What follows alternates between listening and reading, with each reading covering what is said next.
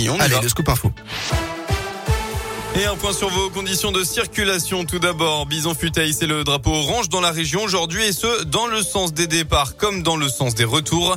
Le trafic continue de s'intensifier actuellement. La circulation est d'ores et déjà bloquée sur 2 km au niveau du péage de la Boisse sur la 432 pour rejoindre la 46. Dans le sud de Lyon, au niveau du nœud de Ternay, ça bloque aussi sur environ 1 km pour rejoindre le sud. À la une de l'actualité, la Russie a annoncé tout à l'heure un cessez-le-feu pour permettre l'évacuation des civils des deux villes de l'Est de l'Ukraine, dont le port stratégique de Mariupol sous blocus. Une annonce faite après des concertations entre des représentants de Kiev et de Moscou. La partie russe a déclaré un régime de silence des armes et l'ouverture de couloirs humanitaires pour l'évacuation des civils, a déclaré le ministère russe de la Défense. Dans l'un, une famille ukrainienne bloquée à Saint-Étienne-du-Bois, juste au-dessus Bourg-en-Bresse. Partie d'Espagne, elle cherchait à rejoindre la Pologne, mais malheureusement, leur véhicule est tombé en panne et la famille n'a pas les moyens de payer les 4000 euros de réparation. Un élan de solidarité des habitants de la commune ont permis à cette famille de pouvoir rester sur place dans de bonnes conditions, mais elle souhaite tout de même partir au plus vite à la frontière ukrainienne et recherche un mécanicien qui pourrait faire une petite ristourne.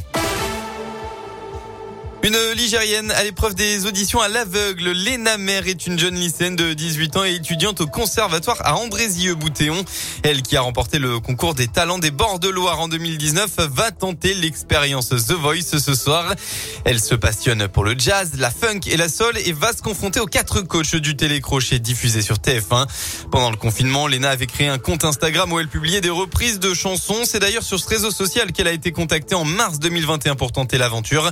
Au micro de Radio Scoop, elle est revenue sur son parcours réussi pour arriver jusqu'aux auditions à l'aveugle. Ah, j'étais super contente et super fière. Il faut savoir que c'est vraiment le parcours du combattant avant. Il y a, tellement de castings, tellement de gens talentueux qui se présentent que ouais, j'étais trop heureuse. J'ai eu la réponse en septembre que je pouvais faire les auditions à l'aveugle, donc euh, il y a eu un gros temps d'attente.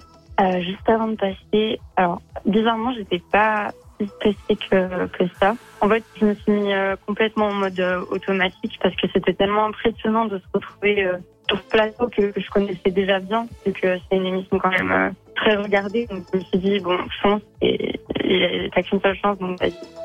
Va-t-elle faire retourner au moins un coach pour continuer l'aventure? Eh bien, la réponse ce soir pour une nouvelle épreuve des auditions à l'aveugle de The Voice à suivre à partir de 21h15 sur TF1. On passe au sport enfin, suite de la 27e journée de Ligue 1. Aujourd'hui, Lens-Brest à 17h et Nice-PSG à 21h. Hier, Lyon a largement battu Lorient 4 buts à 1. Et demain, on retrouvera un choc de bas de tableau important pour la suite du championnat. Saint-Etienne accueillera Metz à 13h. Le Clermont Foot se déplacera, lui, sur la pelouse de Lille à 17h. Très bonne matinée à tous. Merci beaucoup.